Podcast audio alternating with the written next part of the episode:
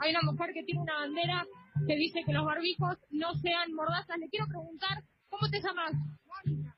Mónica, cuéntame, ¿por qué este cartel? ¿Qué es lo que querés decir? No nos podemos, no nos vamos a casar, vamos a seguir. No podemos aguantar este atropello. ¿Por qué te parece mal que se mantenga la cuarentena teniendo en cuenta que ayer se dio un pico de casos de 3.600? No me lo creo. No lo creo. No, no digo suspender la, la cuarentena, pero seamos razonables. Ahora todo el mundo muere de COVID, no mueren de otra cosa. ¿Qué es lo que no crees? ¿No crees en No creo en las cifras. No les creo nada. Bueno, volvemos a, a Densa Realidad en este último bloque. Empezamos con este audio porque es de la marcha de ayer, en la que, de la que habló recién Belu en, su columna sobre la, la invitación que hizo el Diario de la Nación. Eh, nada, creo que vino muy a colación como para ver cuánto cuánto se, eh, se reflejó en, en, les convo- en los asistentes a la marcha, los, los motivos de la convocatoria, pero en realidad lo, lo me pareció importante porque me da el pie a algo de lo que quiero hablar hoy, que es eh, consumo irónico. Así que empiezo preguntándoles, chiques, esto que acabamos de escuchar, ¿qué piensan? ¿Qué les generó esta señora? Abro el diálogo. ¿Qué nos generó como reacciones, sensaciones eh, así a priori? Yo voy a decir que eh, hoy por hoy el- la sensación prioritaria es indignación. Y se me cruzan cuestiones que venimos trabajando, ¿no? Indignación, desinformación, la- lo que implica que esto los medios de comunicación y demás. Entiendo que comentarios muy similares o testimonios muy similares sacados de margen, sacados de contexto, en otro momento me hubiese generado risa, mucha. Y entiendo que eso es un problema en términos de cómo pensamos estas cuestiones. Eh, pero sí, total. Bien, bueno, eh, me, me ganaste un poco hacia dónde quiero llegar, pero entendiste también eh, a dónde querer ir con la pregunta. Eh, a mí personalmente hace bastante tiempo que me venía haciendo bastante ruido el asunto del consumo irónico, principalmente eh, en lo que fueron los últimos tiempos del mandato de Macri. Me hacía mucho ruido porque progresivamente se fue Macri, se fue transformando más y más en un meme viviente. Y si bien el área del meme todos somos sujetos de, ser memeables, e incluso muchas veces nosotros mismos hacemos memes de nosotros, eh, me despertaban muchos conflictos. Me, me- lo que me pasaba es que me horrorizaba ver cómo este señor tan siniestro hacía las suyas con total impunidad y con complicidad de los poderes mediáticos, económicos y buena parte de los políticos, eh, y todo siempre terminaba en reírnos de él. Yo entiendo que muchas veces la risa actúa como una suerte de mecanismo de defensa, ¿no? Como, como para refugiarnos de algo tan terrible, sobre todo en coyunturas, coyunturas tan caóticas y aniquiladoras como fueron los, los cuatro años de gobierno de Macri, pero sentía que había algo más y efectivamente hay algo más en la risa y en el consumo irónico. Dato importante para no niquearla, le hace niquearla como práctica de hacer lo que hace Nick, hablando de consumo irónico. Eh, el dato importante es que me resultó muy clave y esclarecedor para todo lo que vamos a, charlar ahora. Un podcast de Anfibia que recomiendo fuertemente si les termina interpelando esta cuestión. El podcast se llama Peligros y Placeres del Consumo Irónico. Eh, así que bueno, eh, también quisiera preguntarles eh, qué les pasa a ustedes con el consumo irónico, si les hizo ruido alguna vez, qué, qué clase de ruido y también qué consumos irónicos disfrutan o han disfrutado, disfrutado perdón, con, con especialidad. Yo creo que, que como que como grupo social, no sé cómo llamarnos, hemos tenido un proceso de aprendizaje sobre ser fans del consumo irónico y después entenderlo como que también es consumo, el consumo irónico y lo estamos consumiendo. Y ustedes ya saben que yo soy fan, fan, fan de consumir a la gente, a la, a la juventud sobre todo, eh, más liberal, más derecha, como que estoy en sus redes, conozco tipo qué dicen, a qué convocan, y además voy encontrando como ciertas líneas en sus argumentos. Yo yo ya no lo llamo consumo irónico, yo consumo a estas personas que no voy a nombrar. amistad, Marti. No. Eh, ojalá, ojalá ser amiga y que me puedan confiar realmente eh, un montón de cosas que me gustaría saber en realidad sobre qué hay detrás de un montón de cosas que dicen, piensan o hacen, pero eh, por ahora no, no lo logré eh, infiltrarme todavía. Hablando de espías, de cuando que queríamos espiar algo, bueno, a mí me gustaría espiar eso. Pero Eh, más allá de eso, creo que, que un poco es eso, creo que hemos logrado aprender eso, aunque somos fans de seguir escuchando. Igual a la vez, esto de la gente anticuarentena, yo por lo menos quiero creer que no, son no son un grupo mayoritario, simplemente que les estamos dando mucho espacio. Yo creo que está bien visibilizarlos, tipo, che, esta gente está loca, está diciendo esto.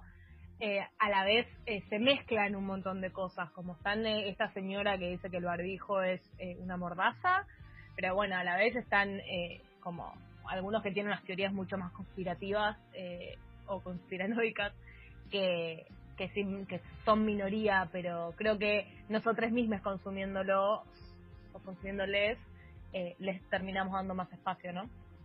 Tal cual, y eso es una de las, de las dimensiones que, que me interesa abordar y que vamos a abordar de hecho. Eh, yo personalmente recuerdo muchos consumos irónicos, de hecho si nos ponemos a, hacer visitas de consumos irónicos creo que no terminamos más, Eh, pero me interesa retomar algunos casos concretos que siento que fueron eh, paradigmáticos de tipos específicos de, consumos irónicos.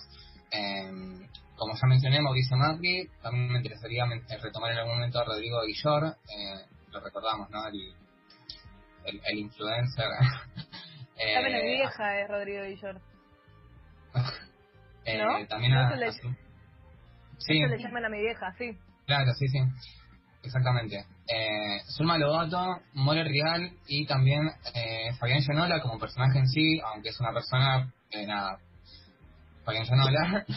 Eh, también a María Granata y también a los Culisueltas. No sé si llegaremos a, a recorrer a todas estas personas o personajes, pero bueno, fueron algunos casos que fui pensando como, de nuevo, paradigmáticos de de diferentes consecuencias o efectos del consumo irónico.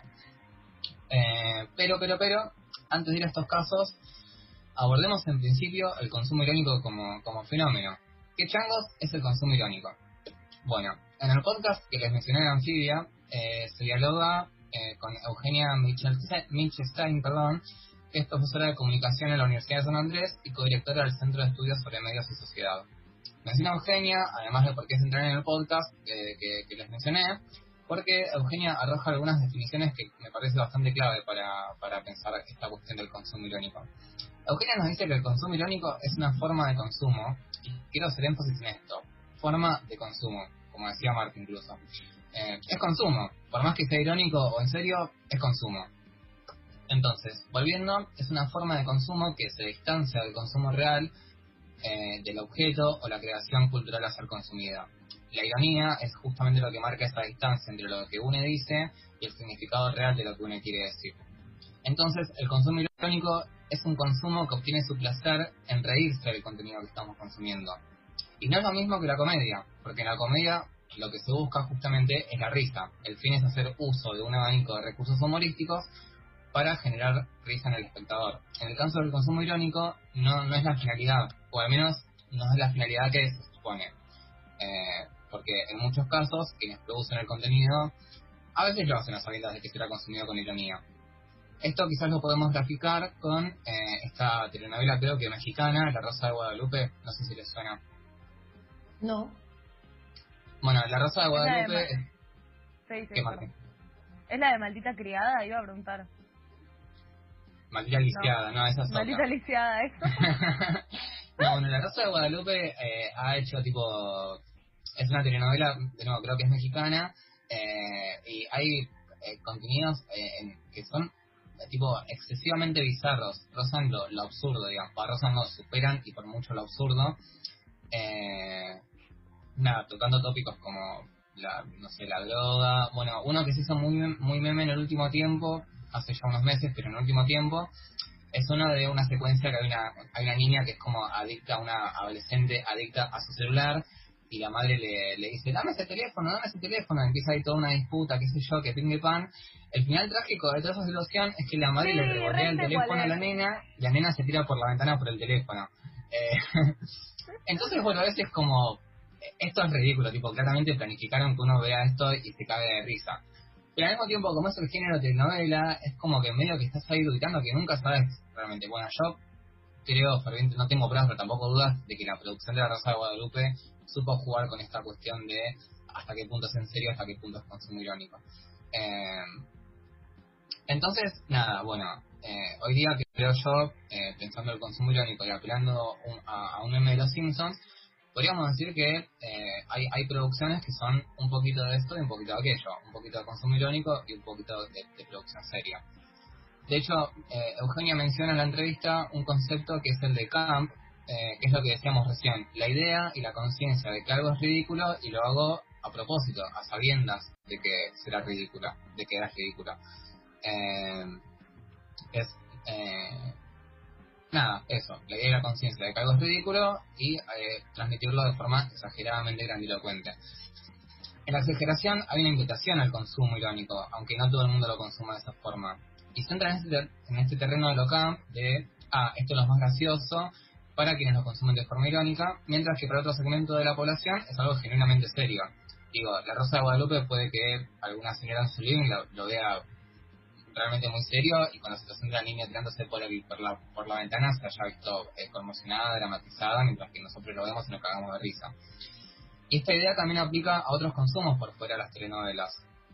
En el podcast, por ejemplo, se menciona a- al ejemplo de la señora que eh, capaz vende recuerditos en Mar del Plata y que cambian color con, con el, con el tiempo, con el clima, que lo vende sabiendo que habrá gente que lo comprará pensando que genuinamente ese cosito le va a indicar el tiempo, así como hay gente que quizás lo comprará como una joda. Pero la señora, sea por un motivo o por el otro, vende. Otro ejemplo que se menciona también en el podcast es cuando se pasan películas de trasnoche, por ejemplo, sobre, sobre extraterrestres, sabiendo que hay una audiencia que lo consume, ese género, y de forma irónica. Pero no por eso deja de ser eh, consumidora. De nuevo, el consumo irónico, por más que sea irónico, es consumo.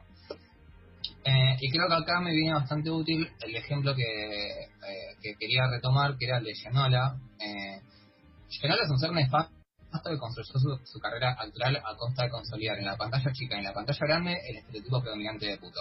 A Gianola se lo consumió toda la vida en plan, ja, qué ridículo. Pero también en plan, mirá qué bien que hace de puto este chabón. A tal punto de que en el imaginario de mucha gente, Fabián Gianola debe ser eh, realmente puto. Y sabemos que no porque tuvo su, su propio escracho por violencia de género. Pero bueno. Eh, y no importa cómo o en qué plan se hacen estos consumos, porque de nuevo, el consumo es consumo, no importa si es en forma irónica o no, importa que llegue al mayor público posible. A Trump no le importa masivizar, eh, a Trump, perdón, le importa masivizarse, no importa de qué manera. Aunque, bueno, después un poco vamos a ver sobre esta cuestión de la política del consumo irónico. Pero bueno, antes vamos a otra de las definiciones clave que mencionaba, eh, que mencionaba que aparecen en el podcast, es la comunidad interpretativa. Eh, nos dice Eugenia, el consumo irónico requiere de una comunidad inter- interpretativa, es decir, de un grupo de gente que esté con UNE o mediada con UNE a través de las redes sociales, que se dé cuenta de que lo que yo veo de forma irónica eh, y que también esas personas lo vean, porque hacerlo en soledad medio que no tiene gracia. ¿A quién le voy a decir que eso es ridículo o que es tan malo que es bueno? Entonces, mucho tiempo el consumo irónico requirió la copresencia, estar juntos mirando un programa o una película que pensamos que es mala que por tan mala que es, es buena.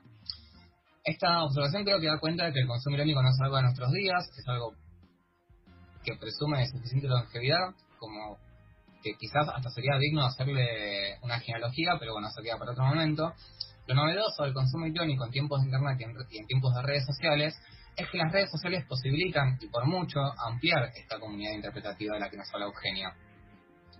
Posibilitan ampliar la comunidad interpretativa a todo el mundo que esté consumiendo tal producto cultural al mismo tiempo, o que alguna vez lo consumió y que por haberlo hecho se pueden poner perspectivas en común, construyendo o terminando de darle solidez a esta comunidad interpretativa. Y esto se ve todo el tiempo en las redes sociales. De hecho, en no sé, Facebook se forman comunidades, eh, en Twitter se forman hashtags. eh, Después hay otro concepto también importante eh, que aparece en, esta entrevista, que es el concepto sociológico de la distinción. Nos reímos de lo que consumimos con ironía porque somos distintos. Y esa distinción no es una diferencia cualquiera. Es una diferencia que implica una jerarquía o cierto elitismo. ¿Por qué?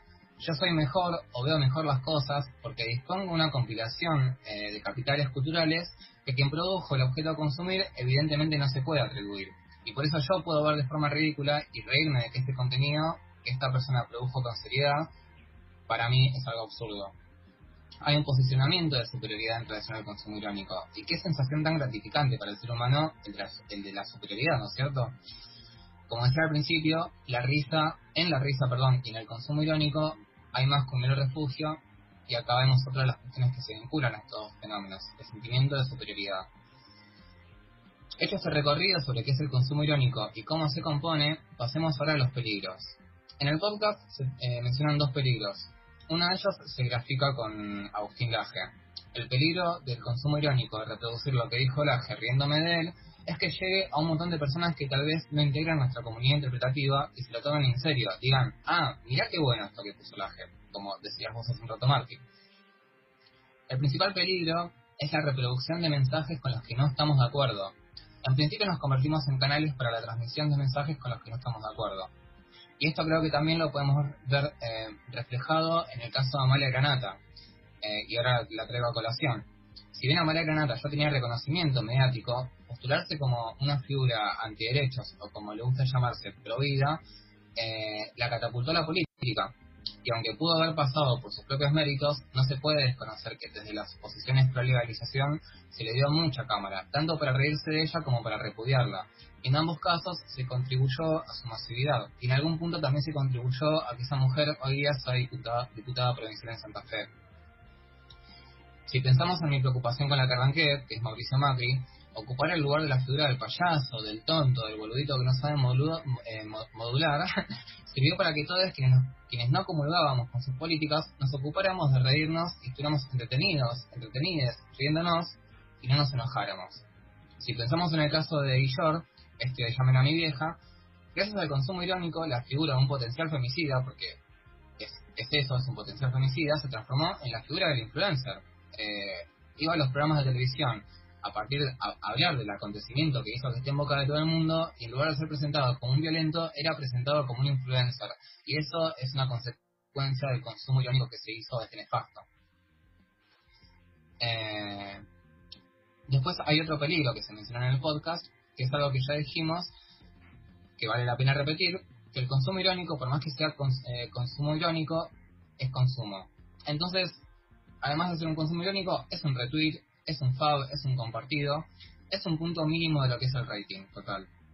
Los anunciantes de televisión, en este caso hablando del rating, no saben y tampoco les importa qué porcentaje del público de un programa lo consume en serio y, qué porcentaje lo consume en forma irónica, porque a fin de cuentas sigue siendo público consumidor y los productos que buscan auspiciar le pueden parecer atractivos más allá de lo que estén consumiendo.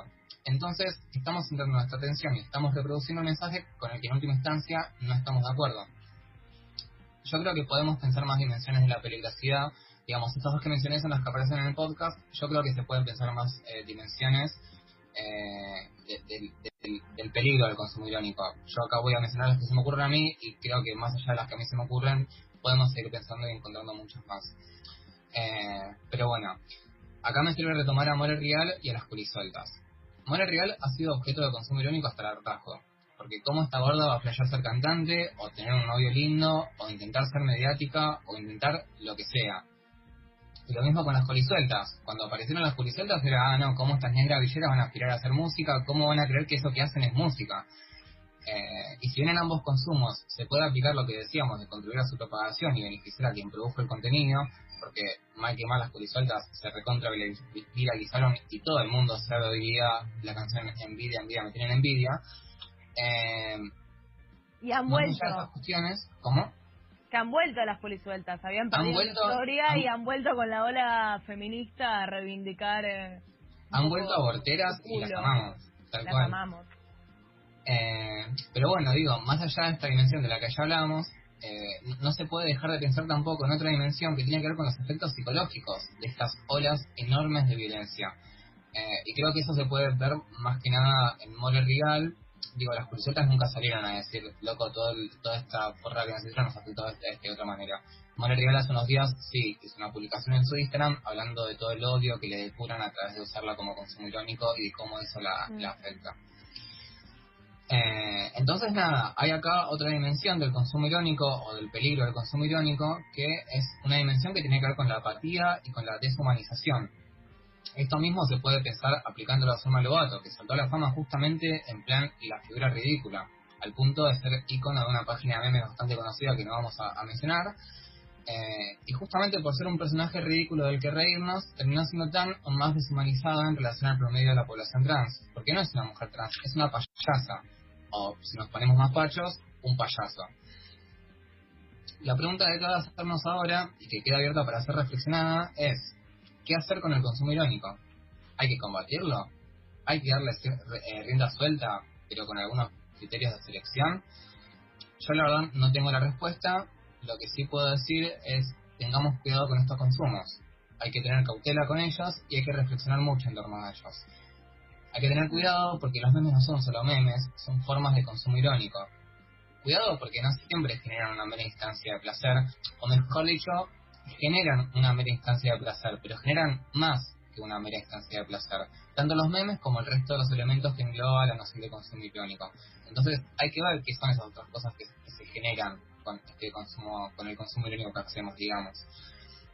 Porque generan otras cosas, generan daño directo sobre subjetividades puntuales, si pensamos en More o en Zulma, generan rédito económico a sectores en los que quizás no nos interesa contribuir, generan daño indirecto sobre poblaciones enteras al catapultar a posiciones de poder político a, figuras que fueron objeto eh, de consumo irónico, como Mala Granata o a Mauricio Macri, generan un efecto invisibilizador o atenuador del ejercicio de la violencia, si pensamos en los consumos irónicos sobre figuras como Aguillor o de nuevo como Macri.